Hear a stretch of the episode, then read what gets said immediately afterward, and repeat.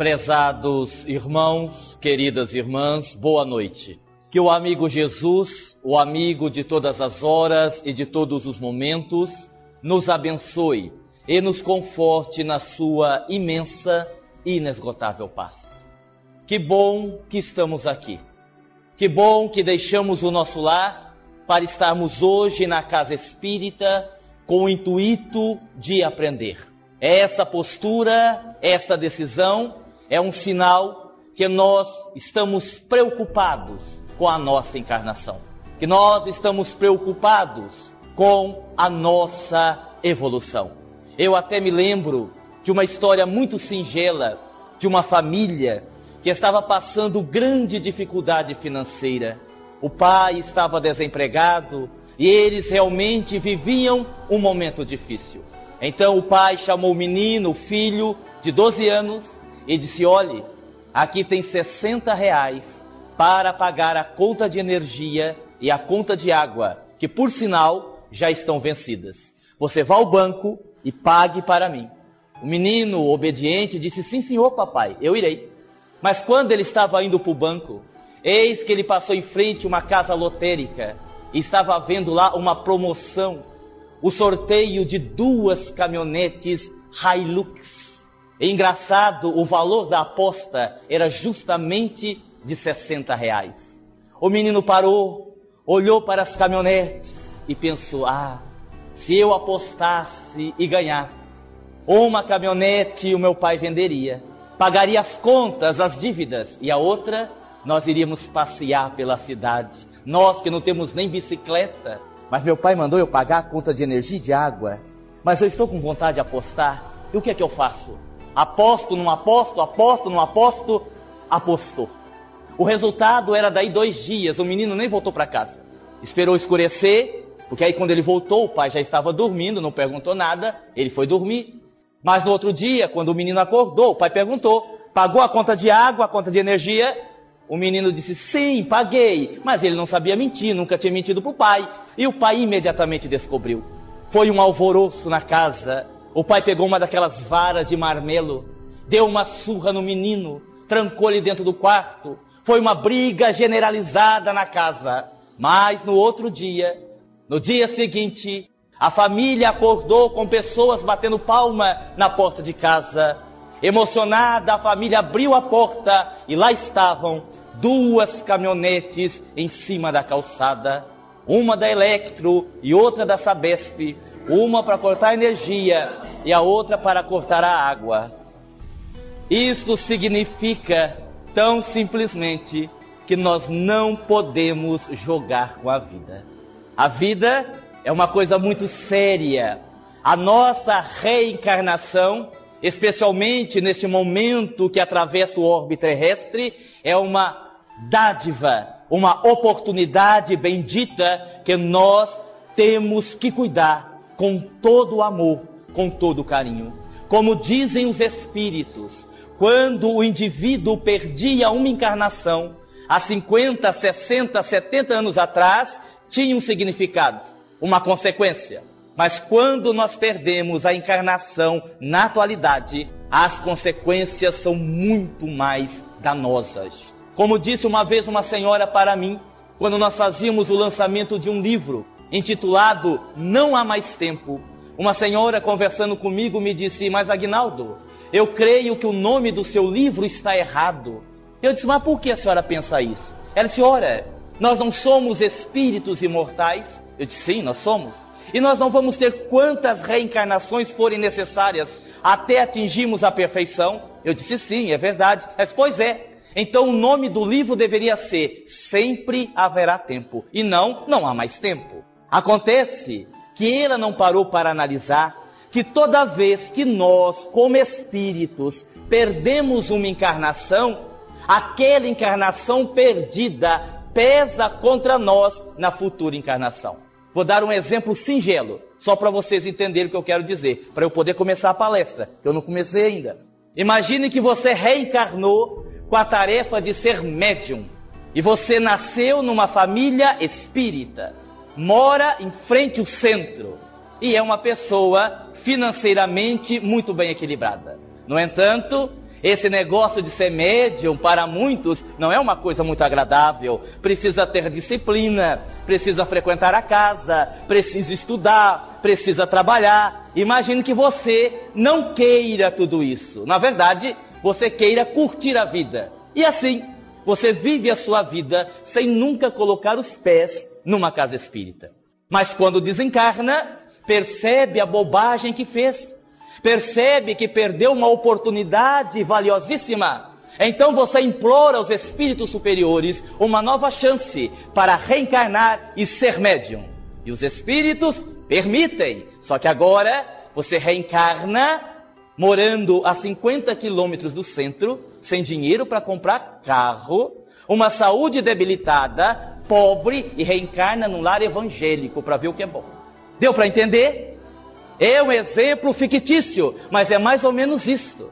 À medida que nós vamos perdendo as oportunidades, não tem aquele negócio. Muita gente diz assim, vocês já devem ter dito isso. Ah, mas eu trabalho tanto lá no centro, eu ajudo tanto as pessoas, eu sou médium e a minha vida é tão difícil, é tanta luta, é tanto problema, é tanto sofrimento. Poderia ser mais fácil. Por que que não é?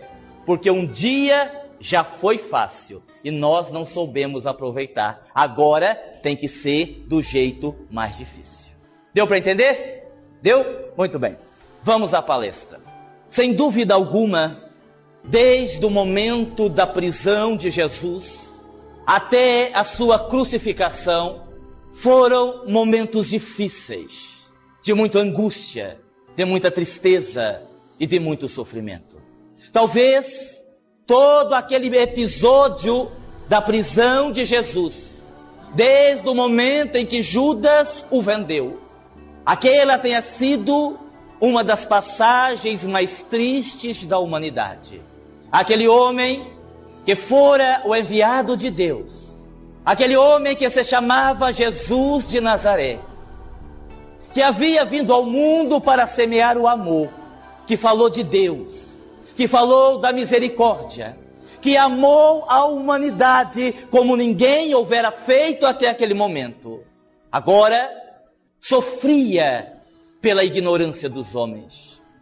A cruz de espinhos cravada na sua fronte fazia com que o suor e o sangue se misturassem e descessem pela sua face. A humilhação, as chibatadas no dorso nu e a solidão. Porque, a bem da verdade, Jesus sempre esteve cercado por uma multidão, com exceção da Via Crucis. Porque, sim, desde que o momento em que Jesus foi preso, havia uma multidão, mas uma multidão que preferiu a distância. Poucos tiveram coragem de se aproximar de Jesus e quase nenhum teve a coragem de dizer que era seguidor dele. Quando Jesus adentrou triunfante em Jerusalém, montado num pequeno burro, uma multidão o acompanhava. Quando Jesus multiplicou os pães e os peixes, dizem os evangelistas que havia uma multidão de cinco mil pessoas. Quando perguntaram ao Mestre, Senhor, quando nós formos orar a Deus, como nós deveremos fazer?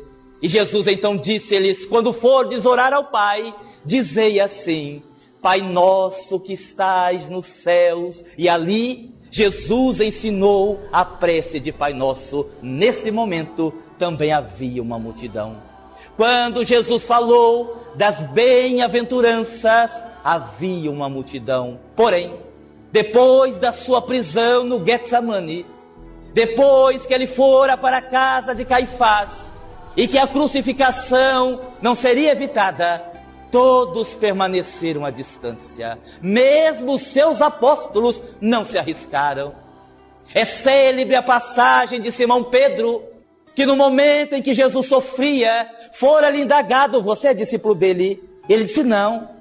E alguém repetiu: Mas parece que eu já vi você com ele. Não, eu não o conheço. E pela terceira vez alguém insistiu, sim, mas eu acho que você é apóstolo dele. E Pedro respondeu: Eu não conheço esse louco. Quando Pedro disse isso, Jesus estava a menos de cinco metros dele. Aquele mesmo Jesus que havia sido para Pedro uma referência na sua vida, agora era negado sistematicamente. Daqueles que tiveram coragem de acompanhar Jesus de perto, apenas Maria de Nazaré, sua mãe, Maria de Magdala, o menino João, que não tinha mais que 16 anos de idade e que mais tarde se tornaria o evangelista, e uma mulher. E nós queremos chamar atenção para esta mulher. Ela não tem o seu nome citado em nenhum dos evangelhos, apenas nos evangelhos apócrifos.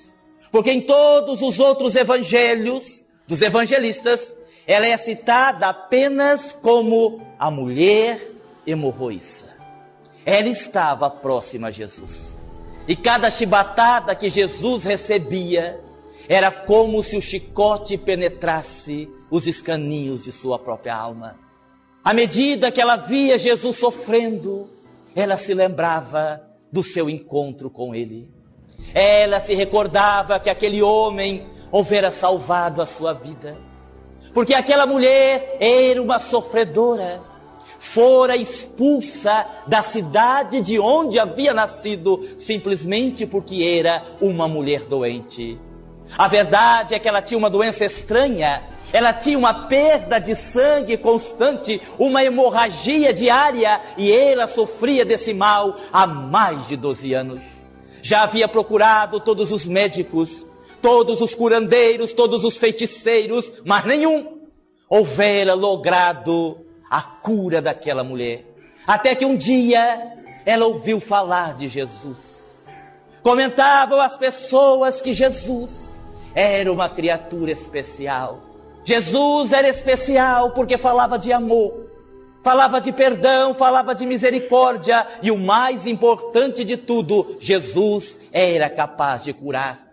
Já havia devolvido a capacidade de andar a muitos paralíticos já havia devolvido a capacidade de enxergar a muitos cegos, já havia limpado corpos de leprosos, e diziam as pessoas que ele era capaz até mesmo de ressuscitar os mortos. Quando a mulher hemorroíça teve estas informações, ela não teve dúvida. Algo lhe dizia nos escaninhos da própria alma que se ela pudesse conversar com Jesus, Jesus iria curá-la. Então ela foi à procura do mestre e lá estava Jesus, na ocasião, atravessando uma praça pública, indo em direção à casa de Jairo para curar a sua filha. Mas quando a mulher hemorroíça se deparou com a multidão, ela percebeu que seria impossível uma entrevista com Jesus. Haviam muitas pessoas loucos, coxos, mancos, paralíticos, endemoniados. Seria impossível conversar com Jesus. No entanto, tomada de uma fé extraordinária, narra o evangelho que a mulher hemorroíça embrenhou-se no meio da multidão. É quando Jesus passava, ela estendeu as mãos e tocou as vestes de Jesus. O mestre parou imediatamente e perguntou ao apóstolo, segundo alguns teria sido Simão Pedro: Simão, quem me tocou? Simão estranhou a pergunta de Jesus e disse: Mestre, como assim quem te tocou? A multidão está te tocando, todos estão te tocando. Não, Simão, diz Jesus. Alguém tocou-me de uma forma diferente. Quem me tocou? Então a mulher hemorroíça cai de joelhos aos pés de Jesus e diz: Fui eu, mestre. Perdoa-me, fui eu que te toquei, porque eu sou uma miserável, eu sou uma desgraçada, mas eu tinha certeza que se eu te tocasse, eu ficaria curada. Jesus se abaixa, segura nas mãos daquela mulher, coloca de pé e diz: Minha filha, ide em paz, a tua fé te curou. E ela partiu totalmente curada depois de 12 anos de sofrimento. E nesta noite, nós iniciamos a nossa palestra recordando a figura da mulher hemorroíça por duas razões. Em primeiro lugar, porque, na minha opinião pessoal, é o maior exemplo de fé que nós temos no Evangelho. Por uma razão muito simples. Jesus fez muitas curas. E todas as curas que Jesus fez, houve a necessidade de fé. Por exemplo, quem é que não se lembra do paralítico de Cafarnaum? Aquele homem que a sua maca não passava na porta, porque Jesus estava na casa de Simão Pedro e havia uma multidão. Então arrancaram o telhado, amarraram-no em cordas e desceram o homem até os pés de Jesus. Paralítico de Cafarnaum, que se chamava Natanael ben Elias. Jesus olha para ele e diz: Natanael, tu crês que eu possa curá-lo? Sim, Senhor, eu creio. Então levanta-te e anda. Ou quando Jesus curou aqueles leprosos à distância e apenas um voltou para agradecer. Ou ainda quando Jesus curou o cego de nascença, aquele cego que Jesus cuspiu no chão, fez lama com a própria saliva e passou no cego e mandou que ele lavasse na piscina de Siloé. Todos esses casos houve a necessidade de fé. Porém, porém, a mulher hemorroíça é o único caso em que Jesus cura sem que haja um pedido e sem que haja a intenção de Jesus de curar. Porque se nós prestarmos atenção no Evangelho, nós veremos que em todos os casos alguém pediu: Senhor, cura o meu filho. Senhor, cura o meu servo. Senhor, cura a minha sogra. Senhor, cura a mim. E Jesus, normalmente estendendo as mãos, curava. No caso da mulher hemorroíça, não. Notem, ela não conversou com Jesus. Ela não pediu nada a Jesus. Ela tocou. Quem me tocou? Alguém tocou-me de uma forma diferente. Quando ela tocou Jesus, mesmo sem pedir, o fluido de cura de Jesus tocou a mulher e ela foi curada, sem que Jesus tivesse a intenção de curar e sem que ela pedisse a Jesus para Jesus curá-la. Entenderam? Na minha opinião, é o maior exemplo de fé porque não houve pedido, houve apenas o toque. E o segundo motivo pelo qual nós trouxemos o exemplo da mulher hemorroíça é que o tema da palestra de hoje é uma pergunta. Uma pergunta que a princípio parece fácil, mas não é. A fé pode curar? O que é que vocês acham? Será que uma pessoa de fé ela pode curar-se das suas dores espirituais e físicas? Se nós dissermos que sim, provavelmente diremos que sim. Somos religiosos, somos espíritas. Sabemos que não existem os milagres, no entanto, quando há uma combinação de méritos, de fé e outros fatores, o indivíduo pode receber a cura. Porém, se isso é verdade, por que será que existem tantas pessoas doentes? Se você sair do centro nesse momento e for até o hospital da cidade, o pronto-socorro, você vai notar que ali há centenas de pessoas doentes. Será que nenhuma delas tem fé? Será que nenhuma delas tem fé para ser curada? Por certo, todos nós aqui temos algum parente doente, enfermo. Será que nenhum deles tem fé? Porque se a fé cura e aquela pessoa não é curada, nós deduzimos que ela não tem fé. Mas se alguém disser assim, não, não, Aguinaldo, olha, nós somos espíritas, nós somos cristãos, mas hoje, na atualidade, aquela época havia a presença de Jesus. Eu acredito que esta fé não possa curar. Nós precisamos da medicina. Não há como obtermos a cura de qualquer enfermidade sem a medicina. Não, não. A fé não cura. Se nós respondemos isso, estaremos indo contra o próprio Jesus. Porque quem disse que a fé cura não foram os espíritos, não fui eu. Quem foi que disse? Jesus. Jesus disse, e aliás ele disse por várias vezes, na maioria das curas que Jesus fazia, em seguida ele dizia: A tua fé te curou. Então Jesus afirmou que a fé cura. Mas se a fé cura, por que hoje em dia há tantas pessoas doentes? É uma boa pergunta, não é? E nós vamos responder. O problema, prezados irmãos, é que para responder esta pergunta, primeiro faz-se necessário respondermos uma outra pergunta.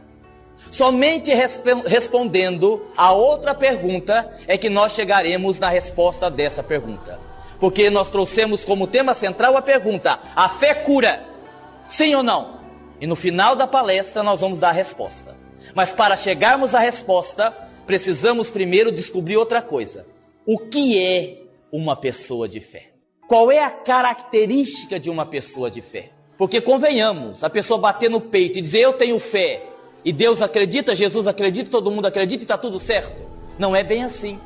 É preciso descobrirmos o que é ter fé.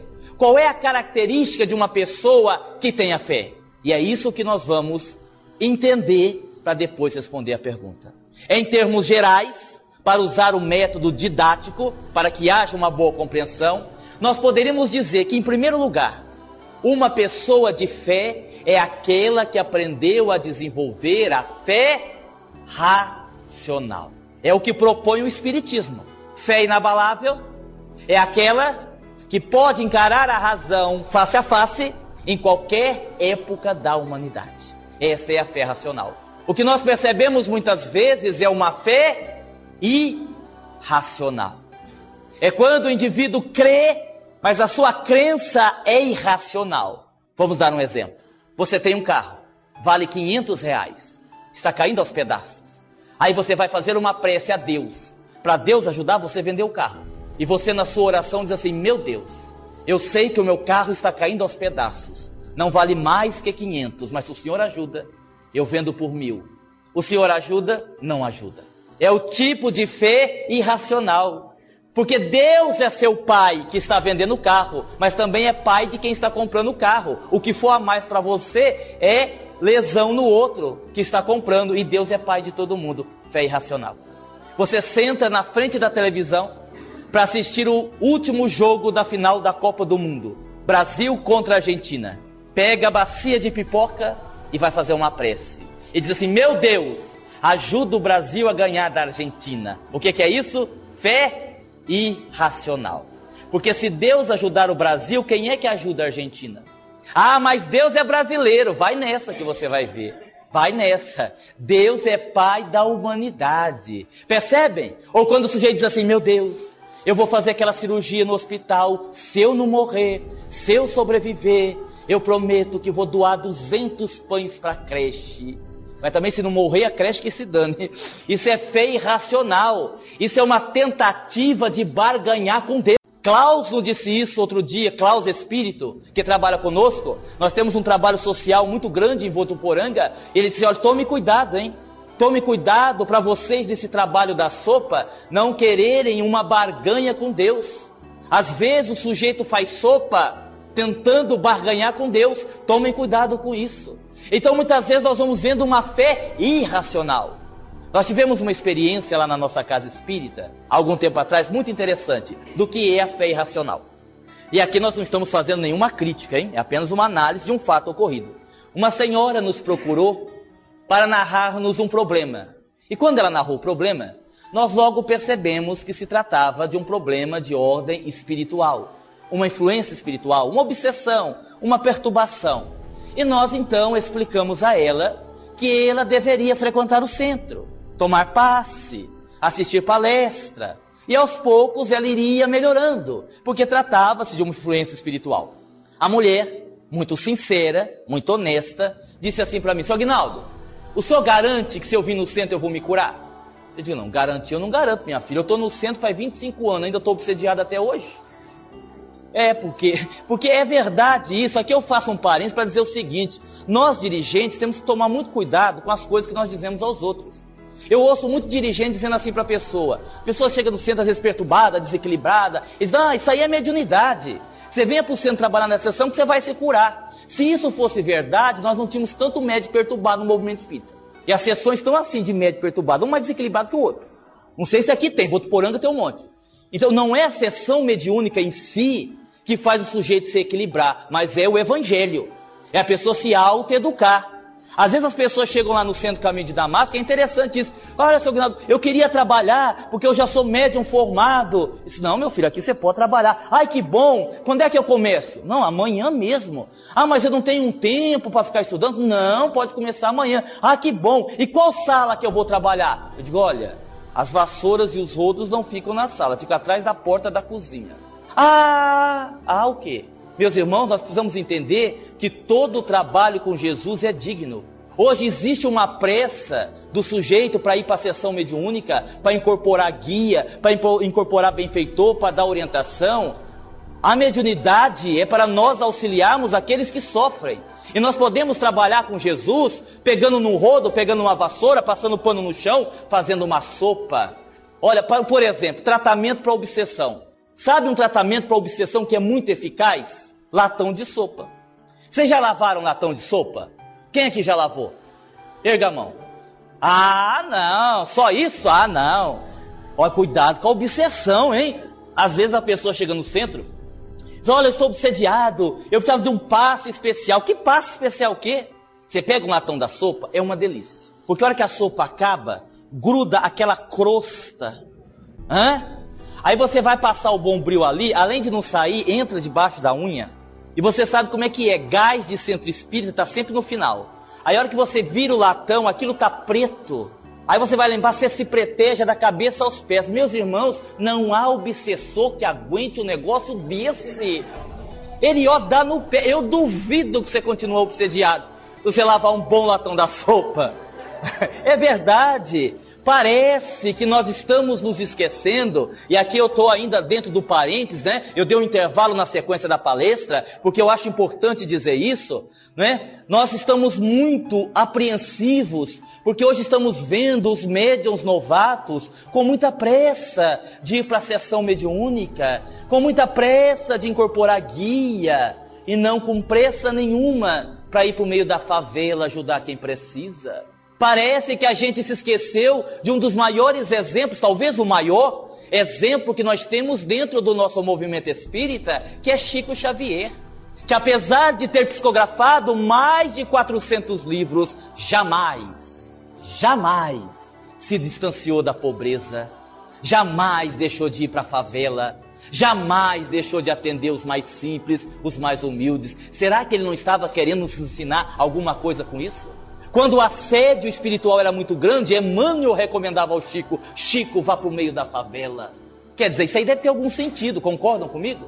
Eu não vou dizer o mesmo que Emmanuel, nem poderia, mas eu digo: vá para um bom latão de sopa.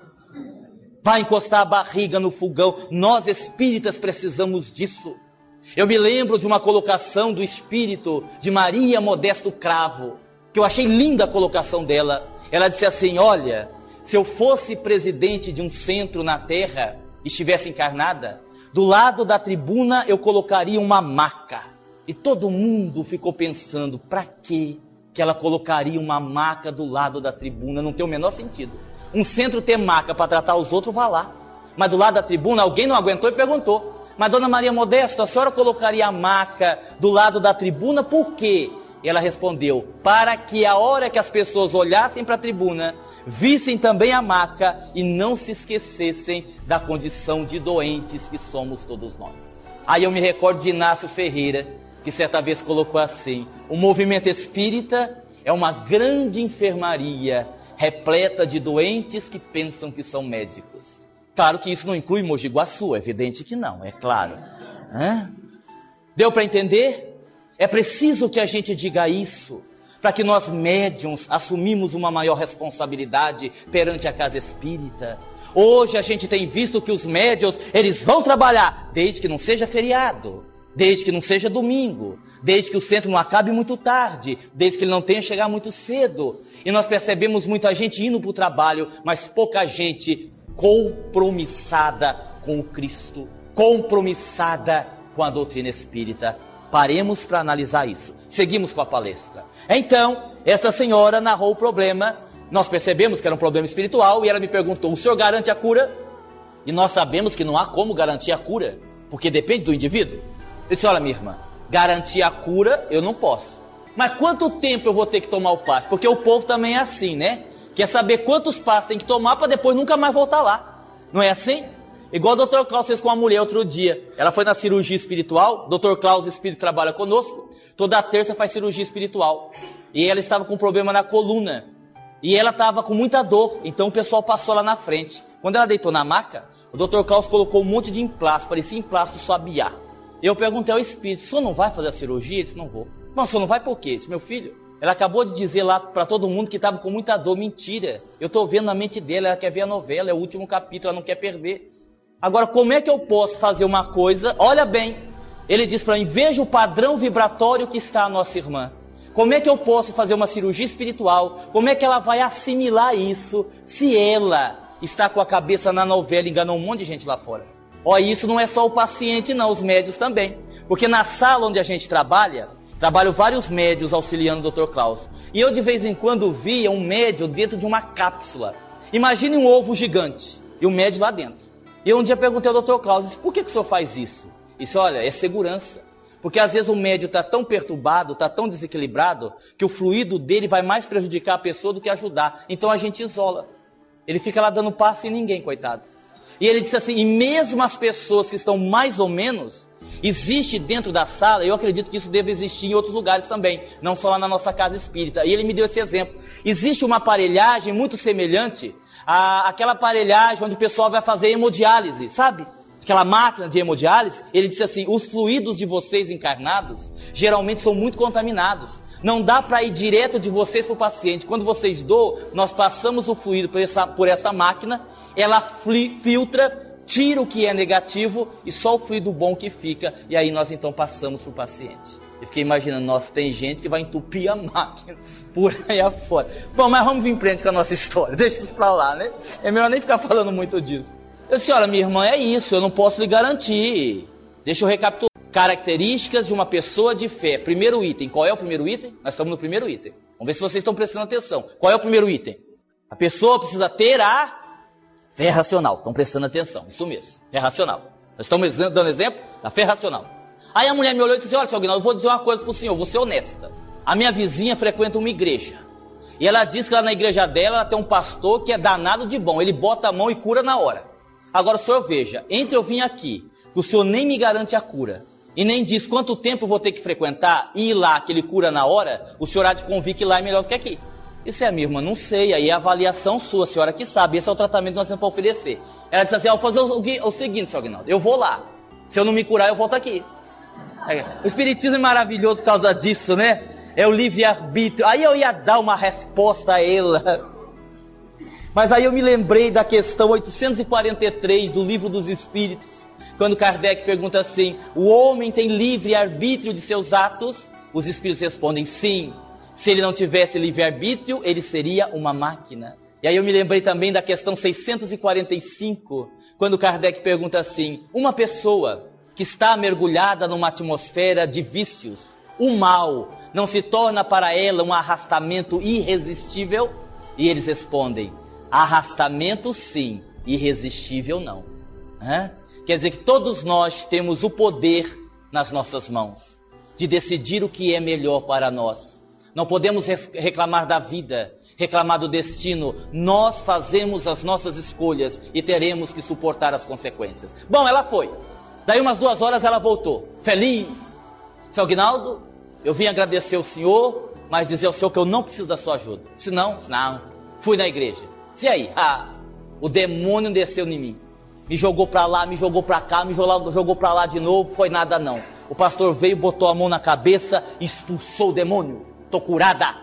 E nós sabemos que esses casos obsessivos não se resolvem assim de uma maneira tão simples, não é verdade? Mas também eu não tinha direito de dizer isso a ela. Ela estava feliz, ah, minha irmã, tá bom. Se você está curada, que Jesus te abençoe. Ela foi embora. Daí meia hora correram lá no centro. Seu Aguinaldo, corre lá. Que o demônio da mulher voltou, está quebrando tudo dentro de casa. Corre lá, pelo amor de Deus. Aí eu fui lá, né, chamei os Mendes, né, ajudei, aplicamos um passe e tal. Ela estava incorporada, quebrando tudo, tal, tal, tal, até que ela melhorou. Quando ela melhorou, Olha o que, que é a fé irracional. Quando ela melhorou, eu falei, bom, agora eu vou falar de espiritismo para ela. olha minha irmã, tá vendo? A senhora não está curada, vamos para o centro. Mas claro que eu estou curada. Mas, mas como a senhora está curada? Olha a situação da casa da senhora. Não é nada não. É que a minha vizinha também tem um demônio. O demônio dela pulou o muro e veio para minha casa, mas eu estou curado. É duro, né? Bom, minha irmã, que Jesus então abençoe a senhora, a vizinha, o demônio da vizinha, seja quem for. Então, essa é a primeira proposta. É preciso termos uma fé racional, de entendermos, por exemplo, que mesmo trabalhando no bem, nós vamos ter as nossas lutas. Outro dia eu disse para o espírito Dr. Klaus, Dr. Klaus, que é o meu guia espiritual, Eu disse, olha, eu tenho trabalhado tanto, não daria para o senhor dar uma aliviada e em nome do trabalho, eu sei que eu não mereço, mas em nome do trabalho, tirar um pouco assim do meu karma, dos meus sofrimentos. Ele disse assim: meu filho, teu raciocínio está errado. O que a gente tinha para tirar, já tirou em nome do trabalho. O que você está passando é um terço que tinha que passar. E ó, não dá para tirar mais. Ele disse: nossa. A gente fica chateado quando ouve essas coisas, né? A gente fica chateado, porque a gente é, porque às vezes a gente vai acreditando que é espírito de luz. Eu terminei uma palestra outro dia, o pessoal gostou da palestra, geralmente faz, o pessoal aplaudiu. E a gente fica muito feliz quando o pessoal aplaude, não porque a gente quer aplauso, mas a gente sente que a mensagem foi bem passada. As pessoas gostaram, as pessoas saem dali emocionadas, felizes. Então quando batem palma, a gente fica feliz, mas só que às vezes a gente fica feliz demais. E teve um momento que o pessoal aplaudiu e eu fiquei assim um pouco feliz demais. Ele aproximou e disse: Está feliz com o aplauso? Eu disse: Muito, não devia. O senhor não merece. Eu pensei, mas que espírito estraga prazer. Aí eu ia ficar bravo com ele, ele disse assim: Meu filho, preste atenção. Imagine uma pessoa que não gosta de pagar os outros, uma pessoa desonesta, que tem dívida num lugar, dívida em outro lugar, dívida em outro lugar, dívida em tudo quanto é lugar, mas a pessoa é desonesta. De repente, essa pessoa começa a se arrepender, vê os erros que fez, a bobagem que fez, e começa a tentar ser honesto, começa a pagar as suas dívidas. Você acha que essa pessoa está fazendo nada mais do que seu dever ou ela merece ser tida como um herói? Não. Ela está apenas cumprindo seu dever, obrigação. Se ela deve, ela tem que pagar. Pois bem, é o seu caso. O senhor não merece aplauso. O senhor, na verdade, está ressarcindo os débitos que o senhor deve.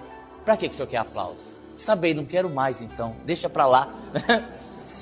Segunda característica da pessoa de fé: além de ter a fé racional, é preciso saber qual o tamanho da fé. Ah, Agnaldo, mas fé tem tamanho? Tem. Eu trouxe para vocês ver o tamanho. Tá aqui, ó. Vocês estão vendo? Eu vou jogar, vocês vão ver. Viram? Bom, nem eu vi esse. Eu trouxe mais. Vou pôr na palma da minha mão. Estão vendo? Estão vendo? Não estão vendo, né? Sabe por que não estão vendo? Porque isso aqui, o que, que é isso aqui? Hã? Grão de mostarda. Disse Jesus: Se tiverdes fé, e olhe bem, se Jesus tivesse dito assim: Se tiverdes fé do tamanho de um elefante, vá lá. Mas ele disse assim: Se tiverdes fé do tamanho de um grão de mostarda, é um dos menores grãos que existe. Dirás a esse monte: passa daqui a colar, e o monte passará. O que, que isso significa? Que não basta ter fé, não basta que ela seja racional, é preciso saber qual é o tamanho da nossa fé. Porque normalmente a nossa fé é muito frágil. Normalmente a nossa fé, só para exemplificarmos, não aguenta uma semana de dor de cabeça. Imagine que você levante na segunda-feira, veja se não é assim, ou se eu estou exagerando. Você levanta na segunda-feira, uma dor de cabeça terrível. Você faz uma prece a Deus, a Jesus, aos bons espíritos e diz assim: se Deus quiser, eu vou me curar. Na terça-feira você levanta com a mesma dor de cabeça. Aí você diz assim: eu tenho fé em Deus, em Jesus, que eu vou me curar. Já deixa os espíritos de lado. Já demoraram muito para atender. Na quarta-feira você levanta com a mesma dor de cabeça. Você diz assim: Eu tenho fé em Deus que eu vou me curar. Já vai direto com quem manda, né? Já vai com o pai direto, né? Nem precisa de intermediário. Se na quinta-feira levantar com a dor de cabeça, você diz assim: Ah, mas não sei. Parece que Deus me abandonou, parece que Deus não é pai, parece que não gosta de mim, ninguém lembra de mim, a minha vida é sofrer e derramamos aquele monte de reclamação. É ou não é? É. Ter fé quando tudo está bom na nossa vida é muito fácil. Ter fé quando nós não estamos doentes, quando tem dinheiro na conta, quando não tem nada atrasado, é muito fácil, é igual vir ao centro. Outro dia eu fui falar num centro, a pessoa disse assim, o dirigente, ah, seu Aguinaldo, Hoje tem pouca gente, só desculpa, é porque está chovendo. Eu disse, mas por que, meu filho? Tem goteira no centro? Eles não, não tem, mas só sabe como é que é, né? O espírita. Eu disse que eu sei, eu sei. Quando chove, o pessoal não vem.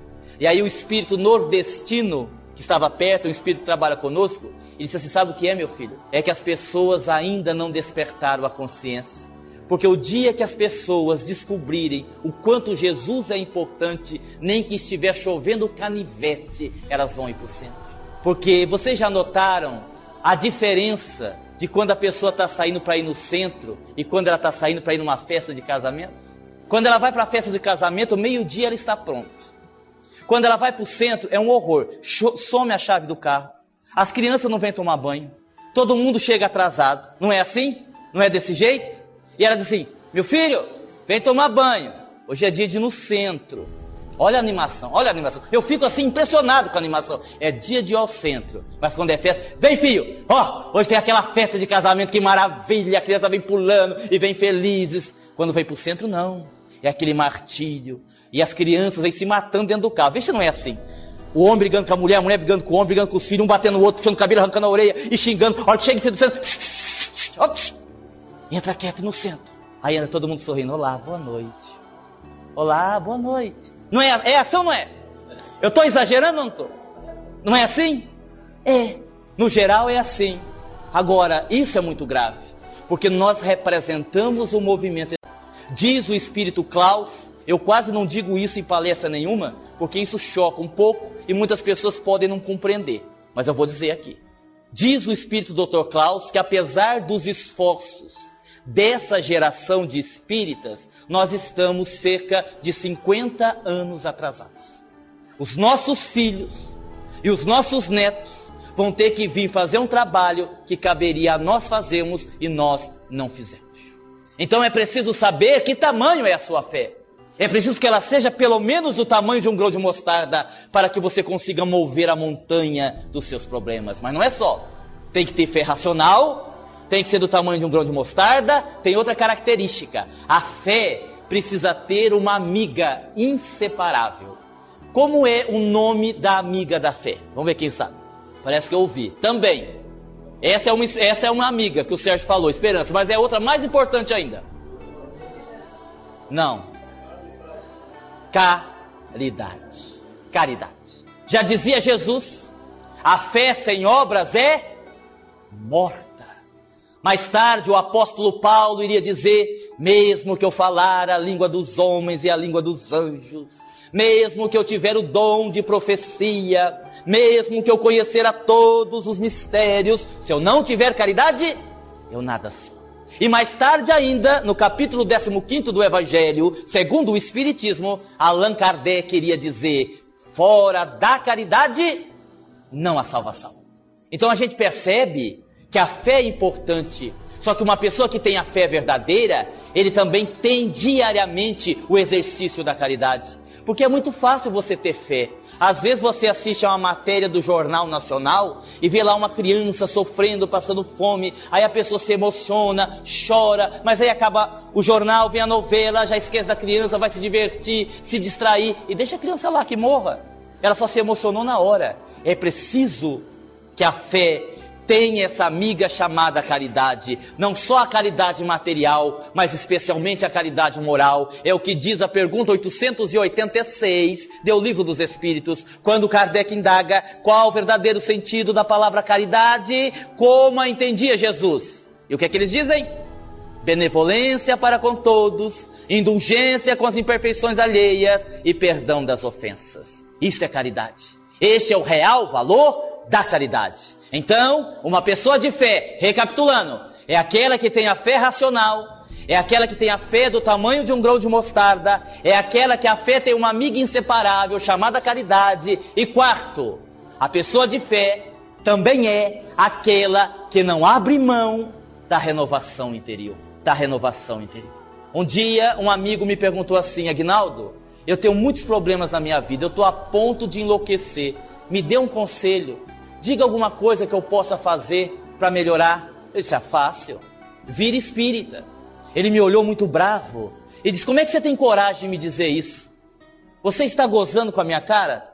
Eu digo: Não, eu estou dizendo uma coisa certa e séria. Como você está dizendo uma coisa séria? Você sabe que eu sou espírita há mais de 30 anos. Como é que você me manda virar espírita? Eu digo: Não, senhor. Eu sei que o senhor vai ao centro há 30 anos. Mas não é a mesma coisa?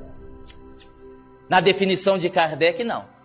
Reconhece-se o verdadeiro espírita pela sua transformação moral e pelo esforço que faz para domar as suas más inclinações. Não é isso? Não é essa a definição do verdadeiro espírita? Muito bem. Muitos de nós vamos ao centro, mas não assimilamos a doutrina espírita. Continuamos os mesmos. Há pessoas que dizem, mas eu tenho 30 anos de espiritismo. Espiritismo, eu digo, que pena, e continua medíocre desse jeito. Às vezes nós vamos ao centro, mas não mudamos. Não nos renovamos. É ou não é? Então nós precisamos trabalhar isso que vem sendo falado ao longo dos séculos, que vem desde lá de Sócrates, do conhece-te a ti mesmo, é que a doutrina trouxe de volta como uma condição básica para sermos felizes, mas que muitas vezes nós não damos conta de fazer. Esse conhecimento de nós mesmos. Como nós não nos conhecemos, enquanto a gente não tiver coragem de se conhecer, nós nunca vamos ser felizes. Porque quando você não se conhece, você não tem uma vida bem vivida. Outro dia mesmo eu fazia um estudo sobre a maledicência. Tem maledicência aqui em Mogi Guaçu? Tem ou não tem? Não, né? Aqui não. A Votuporanga também não. Isso é coisa de Itapira. Itapira tem E eu estava observando, eu estava fazendo um estudo, porque eu montei um seminário sobre a maledicência. O nome do seminário é Um Obsessor Chamado Maledicência.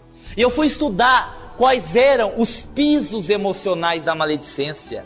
E eu descobri, por exemplo, que um dos pisos emocionais da maledicência são vários, é a mágoa. Geralmente o maledicente ele está magoado. Porque o que, que é a mágoa? Só para a gente entender. O sujeito sente raiva. Eu sinto raiva do Sérgio. Ele diz uma coisa que eu não gosto, fiquei nervoso com ele, senti uma raiva. Fiz uma cara feia, mas não disse nada. Eu guardei a raiva. Não extravasei. Não coloquei para fora. Não trabalhei a raiva. Esta raiva vira ressentimento. Esse ressentimento permanece e vira mágoa. Está aqui. Aí a mágoa fica aqui. Mas cedo ou mais tarde, esta mágoa vai ser colocada para fora. Vou dar um exemplo. Estamos aqui no centro, né? Está tendo uma palestra, um evento, e suponhamos que eu esteja organizando o evento.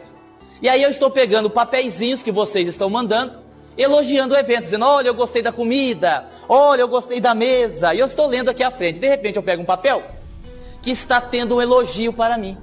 Eu gostei da sua palestra. Ah, eu vou ler esse. Quando eu vou ler, o Sérgio se levanta e diz, Agnaldo, é hora de acabar a palestra, acabou o tempo. Me dá o microfone. E toma o microfone de mim. E não dá tempo eu ler. Porque o cara lá estava me elogiando. Eu fiquei com a raiva do Sérgio, mas não disse nada. O Sérgio encerra o evento. Eu vou para casa magoado, mas não digo nada. Daí seis meses, sai o comentário assim: olha, você soube que o Sérgio abandonou o espiritismo, está meio perturbado. Aí eu digo assim: ah, maledicência. Mas eu já sabia. O Sérgio está perturbado, não é de hoje.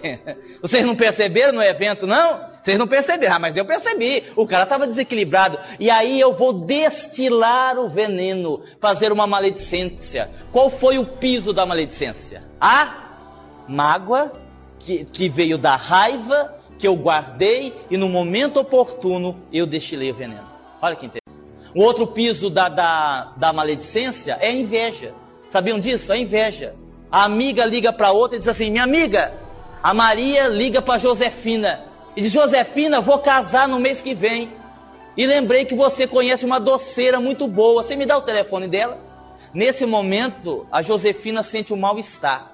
Toda vez que uma situação provocar um mal-estar em você, pare para analisar por que, que você está sentindo o que você está sentindo.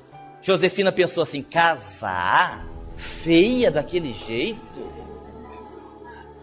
E vai fazer uma festa, onde que ela vai arrumar dinheiro? Assim, é pobre, miserável. Aí a Josefina dá o telefone, mas imediatamente liga para a doceira. Diz, ó, oh, dei o telefone para uma amiga minha, mas não sei não, hein? Não faz o doce não. Porque tem um boato aí que ela é péssima pagadora, não paga ninguém. O que que eu fiz? O que que a Josefina fez? Foi uma maledicência. Com base em quê? Na inveja que ela teve de Maria, que casou e ela ainda não. Muito bem, fechamos o raciocínio.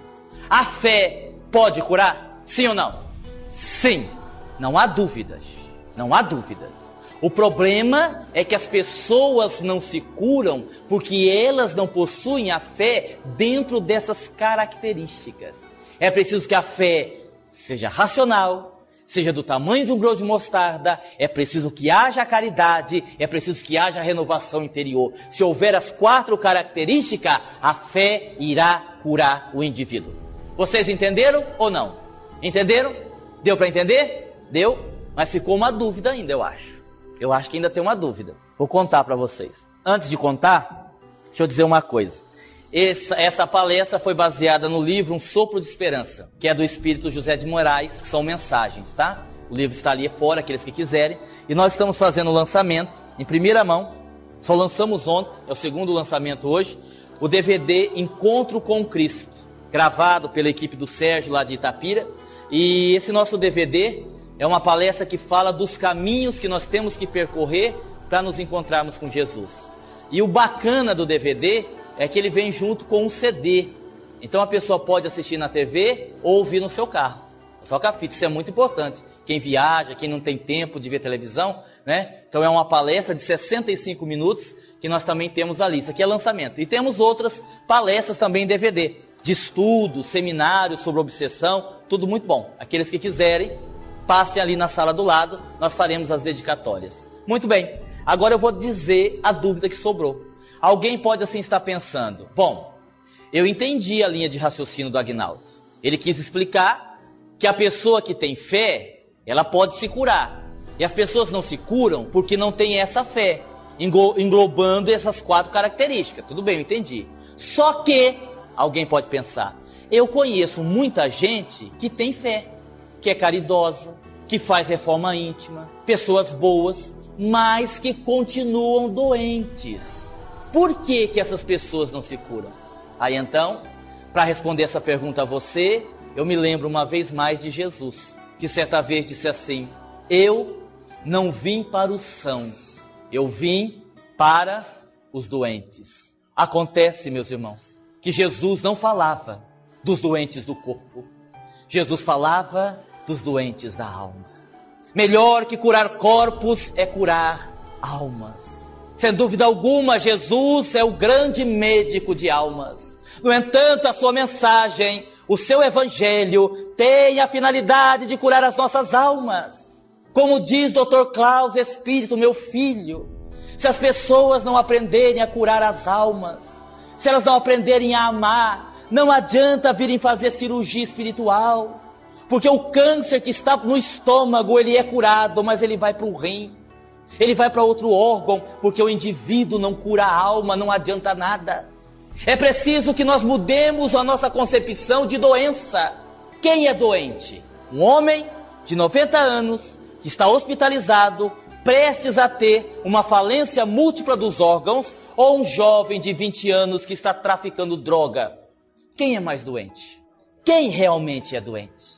Então, se nós conseguimos ter a cura do corpo e a cura da alma, ótimo! No entanto, a cura da alma é o mais importante. Corpos são corpos perecíveis, a alma é imortal. Que nós possamos fazer como fez um dia Simão Pedro, quando ouviu de Jesus: Simão, deixa as redes e vem comigo pescar almas no mar da humanidade que possamos ir com Cristo pescar almas no mar da humanidade. Muita paz e muito obrigado.